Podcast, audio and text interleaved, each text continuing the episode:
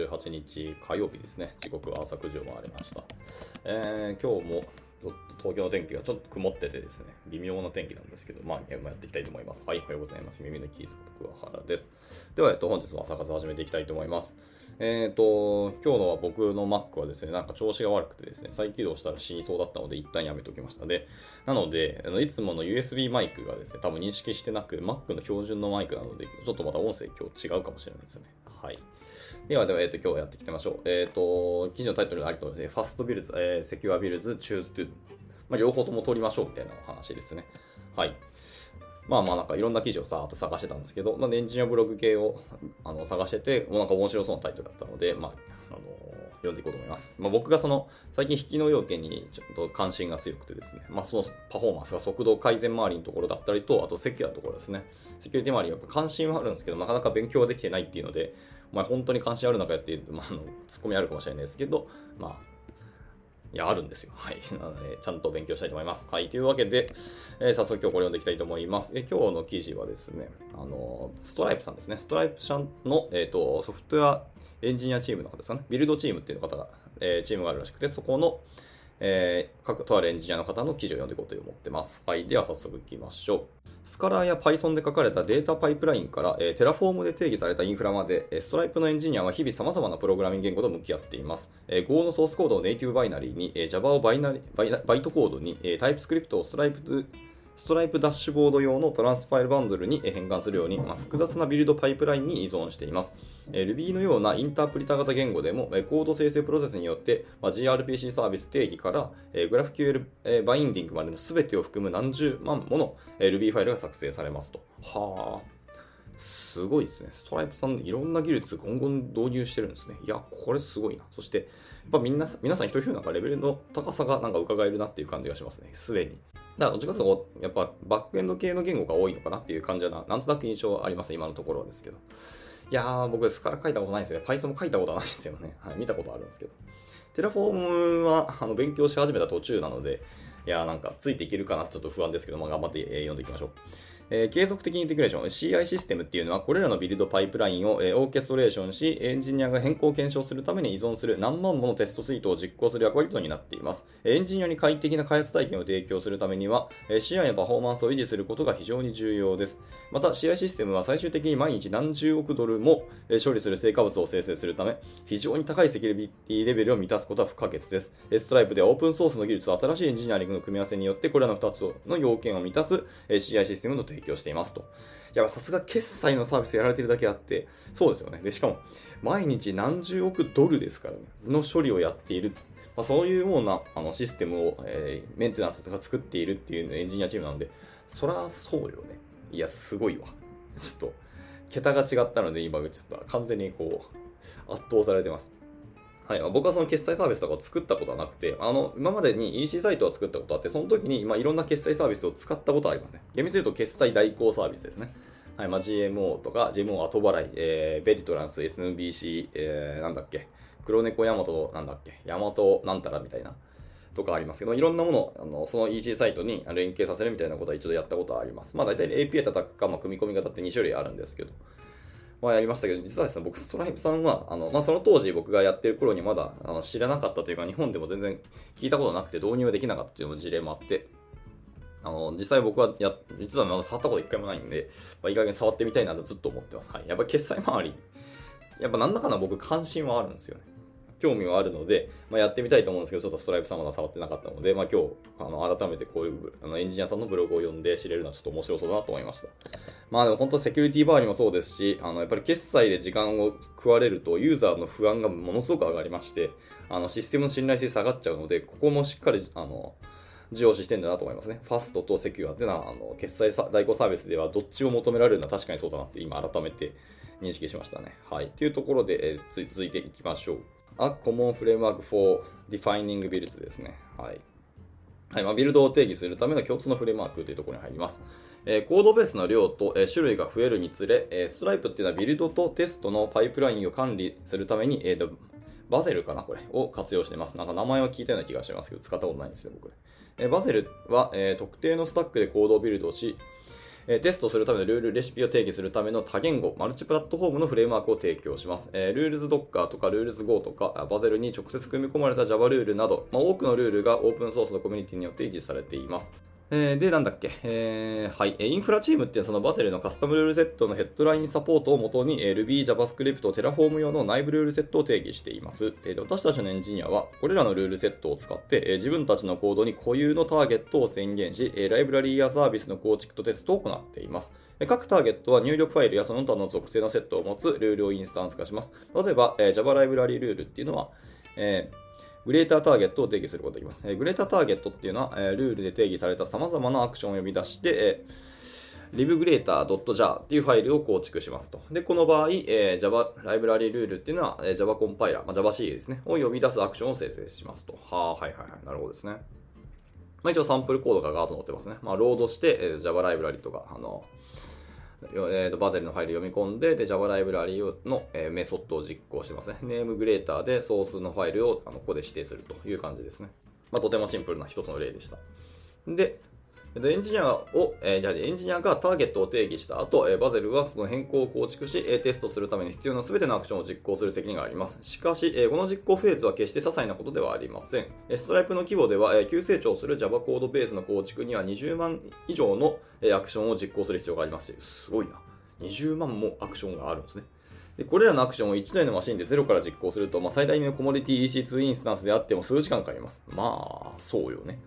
で、バゼルはこの課題を解決するために、えーリモートキャッシングと、えーじリモート実行という2つの機能を提供しています。えーリモートキャッシングはあるアクションが先に実行された時の出力を再現できる機能ですと。で、リモート実行というのは複数のマシンにアクションを分散させることができますよと。はいはい。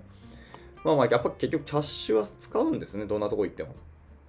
あの、なんだっけ。もう以前サークル CI を結構使ったことがあってて、まあ、その時にも、あの、しっかりその、フローのパイプライン的な、パイプライン、まあ、フローどっちでもいいですけど、の中で、前の実行結果とかを、次のところにそのまま渡す時があって、それを毎回毎回実行するとめちゃめちゃ時間かかったって、ね、記憶があるので、やっぱ実行結果をキャッシュするのはそうですし、あの、一回一回あのテストするためにまたインスタンス起動しなきゃいけないので、まあ、内部的に多分コンテナ管理してるんでしょうけど、まあ、そのためにまたわざわざインストールするところもあのキャッシュしといて、あの利用するライブラリとかのバージョンも固定しておいて、であればもう最初からインストールしたものを、えー、と残してそれを使うみたいなことをやってましたね。はいまあ、やっぱりそうしないと、一個一個の手順全部手続き的にゼロからやり直すと、それはリモートマシンでも結構時間かかると思いますのでね。はい。なので、ま、キャッシュをすると。で、あとはそのリモートマシンの中であの分散してやることができるというころですね。まあ、分散で処理を分けるのは結構ですけど、ちゃんと一連のパイプラインとして、あの最終的には処理の結果を統合できるのかっていうのがあの難しそうではあるんですけど、まあ、多分リモートでうまいことやれたのだと思いますね。はい、では続いて、リモートキャッシングとリモート実行によるバゼバゼルのスケーリングってところですね。ああ、まあ確かに次はスケーリングか。気になりますね。はい、えー、バゼルのリモートキャッシングと実行サブシステムっていうのは、えー CI システムのパフォーマンスと効率を向上するための、えー魅力的な機械というのを提供します。えー私たちのエンジニアは、えーワークフローにおいて、えー高速なビルドが重要であると常に考えています。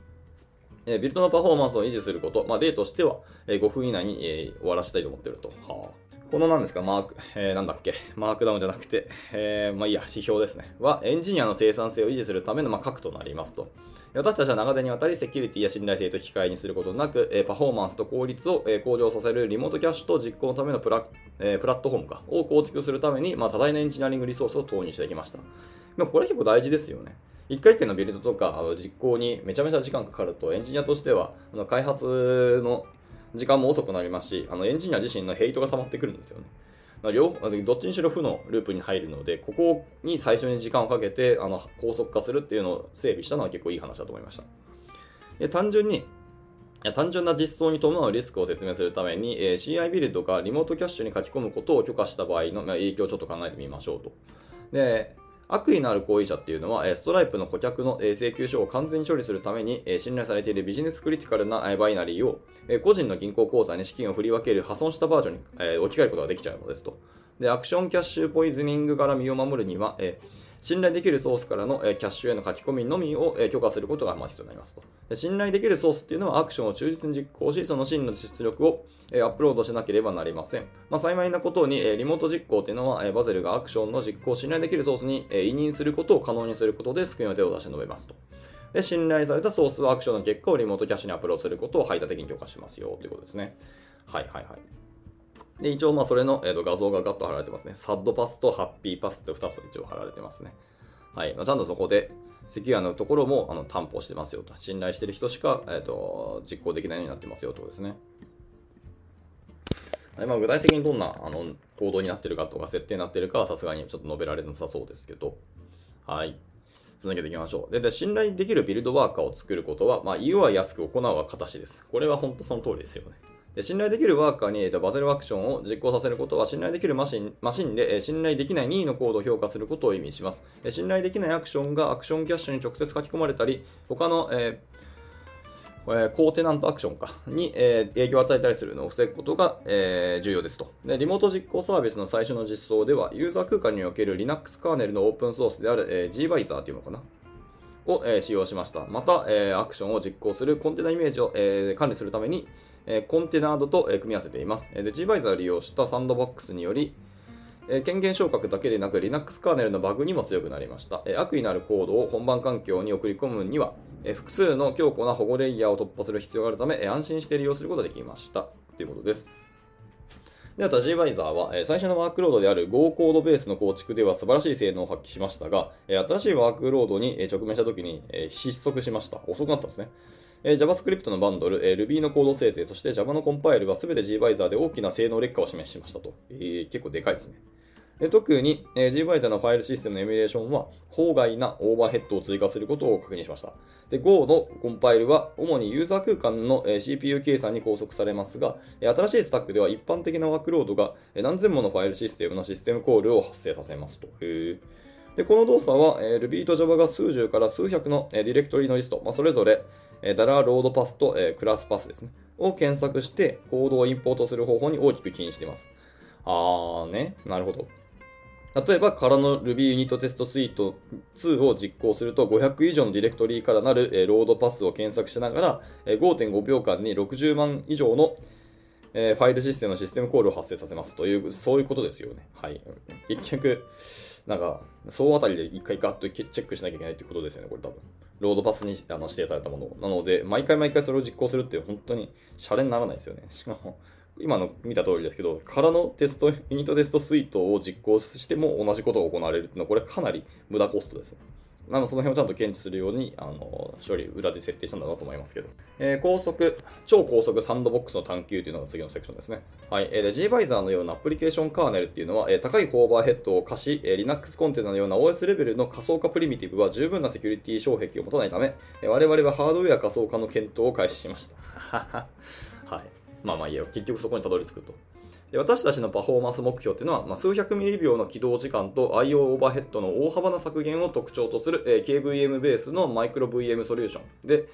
えー、Firecracker に、えー、導かれましたと。で、KVM は、えー、Linux カーネルをハイパーバイザーとして機能させ、えー、ハードウェア仮想化を用いて仮想マシン、VM を実行することができます。で私たちの最初の実験では、えー、有望な結果が得られましたが、Firetracker は、じゃトラッカーじゃないです、Firecracker ですね。は、えー、ドロップインソリューションには程遠いものでしたと。で、最も興味深い課題っていうのは、えー、アクションに入力ファイルを提供することでしたと。うんで以前 gVisor サンドボックスでは、えー、 OverlayFS ファイルシステムでアクションを実行し、そのベースにはコンテナイメージ、固定のコンテナイメージをその上のディレクトリ、えー、エクス exec root か、には、えー、アクションの入力、例えば実行するテストファイルなどを一応配置していましたよと。えー、なんだっけ、ベースに固定コンテナイメージを置いといて、その上のディレクトリ、まあ、 exec root っていうところに、えー、アクションの入力っていうのを置いてた。まあ、例えばテストファイルを置いていましたと。はい。で、アクションには知られ,、ま、知られていませんが、 executor ローカルの、えー、 blob キャッシュですね。すべての入力ファイルを格納するディレクトリへの、えーと、ハードリンクだけで構成されています。あ、そんなんでいけるんや。で、えっ、ー、と、この設計によりファイルシステムのセットアップのオーバーヘッドを最小にすることができました。で例えば、多くの JavaScript アクションを実行する場合、各アクションが node_modules ディレクトリに同じ 150KB のえー、JavaScript ファイル、えー、バイトじゃないです。150K って書いてるだけだから、ファイル数かもしれないですね。の、えー、ファイルと、えー、2.5GB を必要とする場合を考えてみましょうと。で、各アクションで 2.5GB のデータを繰り返しコピーするんではなくて、各ファイルを一度 blob キャッシュにダウンロードしました。そして、えー、各アクションは 150K の、えー、ハードリンクで構成された独立した node module ディレクトリを、まあ、受け取りましたと。ああ、はいはいはいはい。まあ、そういうことをしたんですね。まあ、実態と、あの、パスみたいなところですかね。で、続いて、続いていきましょう。はい。はい。えーと、しかし、Firecracker または一般一般的な KVM っていうのは、ディレクトリを共有するために、えー、 OverlayFS に依存する類似の設計をサポートしません。えー、その代わりに、KVM はゲスト VM にブロックデバイス全体をアタッチすることだけを可能にする、えー、読み方がわからん。 virtio って読むのかな？ベースの API を公開します。で、ハードリンクは同じファイルシステム間でしか有効ではないので、 blob キャッシュを持つブロックデバイスを各マイクロ VM に直接アタッチする必要があります。確かに。で、これは単一の同時実行マイクロ VM ではうまくいかないかもしれませんが、え、物理ブロックデバイス、特に、え、同時書き込みを受け受けるものっていうのは、え、複数回安全にマウントすることはできないですよと。で、各アクションでブロブキャッシュからコピーするという単純なアプローチでは、え急なパフォーマンスペナルティのも発生しますで。私たちはリモート実行サービスが1台のマシンで何十もの同時実行アクションを、えピンパックですね、できるような代替手段を必要としていました。で、幸いなことに Linux の LVM ですね。えロジカルボリュームマネージャーは、え説得力のあるソリューションを提供してくれています。現在私たちのリモート実行サービスというのは LVM に依存して実行プロセスをオーケストレーションしていますと。へえ、あ、そうなんや。最終的にリモ Linux の機能にたどり着いたんですね。で、まず我々はアクションの入力をブログキャッシュにダウンロードし続けます。で同時に、え空のプレスホルダー、ディレクト、えディスクと、え Linux カーネルの最適化されたビルドで、え Firecracker Micro VM3 っていうのを起動しますと。で、次に、え LVM のスナップショット機能を使って、ブロブキャッシュの論理ボリュームのコピーオンライトのスナップショットを作成します。で、このスナップショットはもう、えほとんど物理ディスク領域をま占めませんよねってことです。で、続いて、ブロックキャッシュの、えー、スナップショットっていうのは、えー、RESTful API を使用してブートした Firecracker マイクロ VM にアタッチする、えー、論理ブロックデバイスっていうのを提供してくれますと。はいはいはい。で、続いて、えっ、と、コンテナデブマッパースナップショッターっていうのがあるんですね。はい、LVM スナップショットが抽象化するのと同じ技術基盤で、え基盤技術で構成されていますと。はい。っていう、えー、コンテナードデブマッパースナップショッターっていうのを使って、アクションのコンテナイメージ用のブロックデバイスを作成し、アタッチします。で次に、えー、カスタムの init プロセスに VM ソケットを介して gRPC リクエストを送信し、えー、両方のブロックデバイスをマウントしてアクションを実行するように指示します。えアクションはオーバーレイ FS を使用して構築された最小限のファイルシステムを公開する、えー、なんて読むんだこれは CH ルートでいこうかな。はい。シーチル内で実行されますと。で、最後にブロブキャッシュのスナップショットというのはマイクロ VM の終了後に実行サービスがアクションの出力にアクセスできるように二重の目的を提供しますよと。はい。これマジ、もしかして自分たちでやってるとしたら凄まじい技術力になって、ちょっと、さらに共感をしていますね。なるほど。まあ多分いろんなクローム、クロームじゃないですね。クラウドサービスも導入しながらうまいことは連携してると思いますけど、でも、コアなところはなんか自分たちで作ってそうですね。ここの、あの、何ですか、中の人たち、いわゆるその DevOps 系のことを手掛けてる人たちかな、は、なかなか技術レベル高そうですね。ここまで僕コアでやったことに全然ないし、そういう話をなかなか周りで聞いたこともないんで、まあ本当はそういうイベントに参加したら全然いるのかもしれないですけど、へえ、なんか、かなりコアなことをやってるなっていう印象がありました。はい。小学生かっていうコメントですね。で続いて、えー、続いては、えー、チャンスに満ちた海へ飛び込む、えー、 Diving into an ocean of opportunity ですね。はいえー、この新しいサンドボックス戦略というのは、リモートビルドシステムがパフォーマンスを向上させるために、えー、活用する無数のテクニックの一つにすぎません。ほうほうで。私たちのリモートキャッシュサービスっていうのは、指定されたルートディレクトリーからファイルとディレクトリに再帰的にフラット化されたリストを返すことで、GetTree RPC に落としていますで。サードパーティーの依存関係でいっぱいの大規模なディレクトリーでは、まあ、フラット化処理に非常にコストがかかることがあります。で、これらのディレクトリはほとんど変更されないので、まあ、リモートキャッシュサービス自体がフラット化の結果を特注の、えー、ツリーキャッシュに、えー、キャッシュします。そして Get ツリーハンドラーはディレクトリツリーの各レベルの子を、えー、並走して操作し、え、可能な限りにツリーキャッシュから取得してキャッシュされたブランチの評価を短絡的にまあ開票しますよと。はあ、なるほどですね。しかも今図があるんですけど、すごくわかりやすくていいですね。はい。まあ、in this example であるんですけど、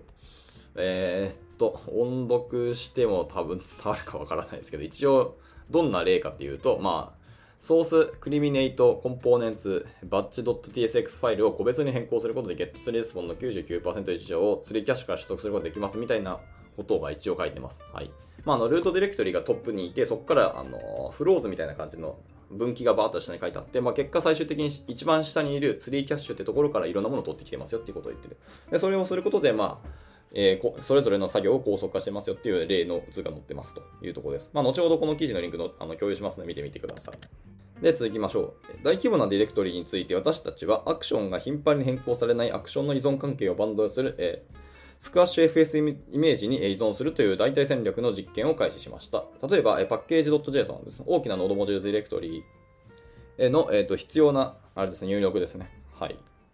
パッケージ JSON に対する変更はほとんどありません。え、バゼルクライアントっていうのはアクションのダイジェスト構築に費やす時間を減らし、キャッシュサービスは Get3RPC に費やす時間を減らし、実行サービスはハードリンクのサクセスを大幅に減らすことができました。ああ、これいいですね。まあ、結果をそのハードリンクに依存しなきゃいけないので、その作成の時間も大幅に減らすことができたって、それはいい話でした。リモート実行サービスには他にもいくつかのトリックがあります。例えば、ディストリビューション層が executor 上でアクションをスケジュールするときに、まあ、他の executor がすでに同じアクションを実行しているかどうかをチェックしますと。でもしそうなら、リソースを確保してアクションを実行するのではなく、え2番目の executor が最初の実行の完了時にブロックし、その結果を再利用しますと。ふーん。で、アクションのマージは特に長いアクションの場合、一貫してビルドのパフォーマンスと効率を向上させるのに役立ちます。バゼルクライアントはアクションの開始後にリモートキャッシュっていうのをチェックしないので、この最適化は我々のリモート実行サービスに依存していますよと。はいはいはいはい。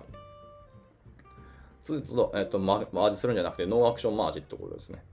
はい。まあ、一応その図もあの比較が載ってますよってことでした。うん。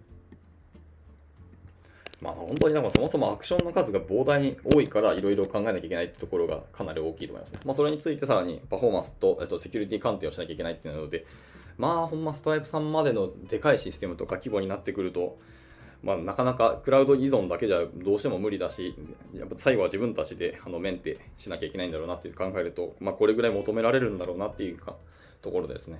やっぱりなんかでかい会社に入れば入ると求められる技術レベルも結局は高くなったりするし、まあ、見てるものが全世界だったり規模が大きいので、まあ、こうなるんだろうなっていうのがあるので、まあ、なんだかんだそうでかい会社に技術力が固まるとか集中するイメージは結局僕はありますね。なん,、まあ、なんとだ結果論ですけど、はい、まあ、余談でした。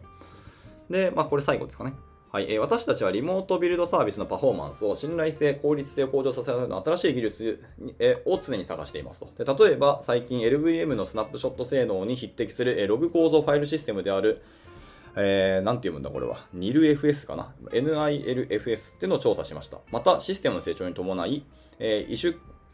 機種混在環境における、え、ロードバランシングの新しい戦略、つまり、低遅延分散スケジューリング問題の本質的な解決策を探っています。え私たちは Firecracker のスナップショットサポートについて熱心に研究しており、え JVM の起動が重要であるワークロードのレイテンシーを低減するのに役立つ可能性があります。例えばすでに、え JVM を起動したマイクロ VM 上でアクションをスケジューリングすることによって、え Java コンパイルを高速化することができますと。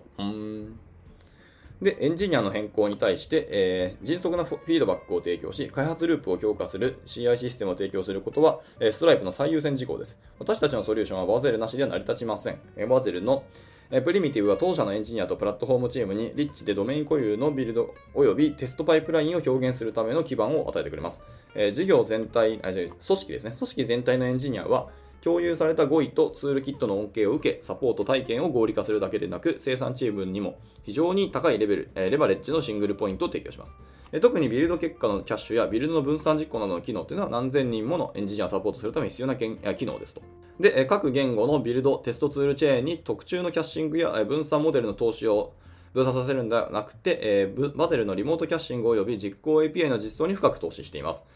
えー、 Subscriptions API の変更をテストするストライプ社から、えー、当社のインフラのセキュリティ姿勢を評価するストライプ社まで、す、え、べ、ての人が満足できる、えー、リモートキャッシュ及び実行サービス構築をすることは、えー、重要な課題となっています。私たちのアプローチはセキュリティのバランスを取りながらパフォーマンスの目標を達成するために、まあ、ユニークな技術の組み合わせに依存しています。私たちはまだ完成していませんと。毎朝私たちはストライプのエンジニアリング生産性の水準を高める機会に活気づけられています。という言葉で締められておりますと。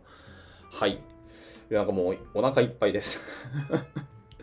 あもちろん僕は全然専門じゃない技術のお話ばっかりだったので、まあ、正直今読んでて、僕は多分半分も理解できないんですけど、正直な話。ただ、なんかやろうとしてること、とにかく早く高速にビルドすることと、あの、セキュアなビルドをすること、この両方を担保するためにいろんな施策をしてるってことは十分に伝わってきたし、まあ、そのために自分たちもあの日々研究もしてるし、調査もするし、どんどんどんどん実験をしていて、手を動かしているっていうこともよくわかりました。で、ただただそのクラウドサービスとかいろんなサービス、ライブラリ、ツールに頼るだけじゃなくて、コアなところに自分たちもあの普通に介入していって、ガリガリ書いていくっていうところまで、本当にあらゆることに手をつけて、やれることをどんどんやっていこうっていう姿勢が、なんかまさにエンジニアとしての、なんですかね、模範となるような動き方で、なんか圧倒されたというよりも自分たちやばくないかっていうのをちょっと感じたぐらいでしたね。はい。っていうか、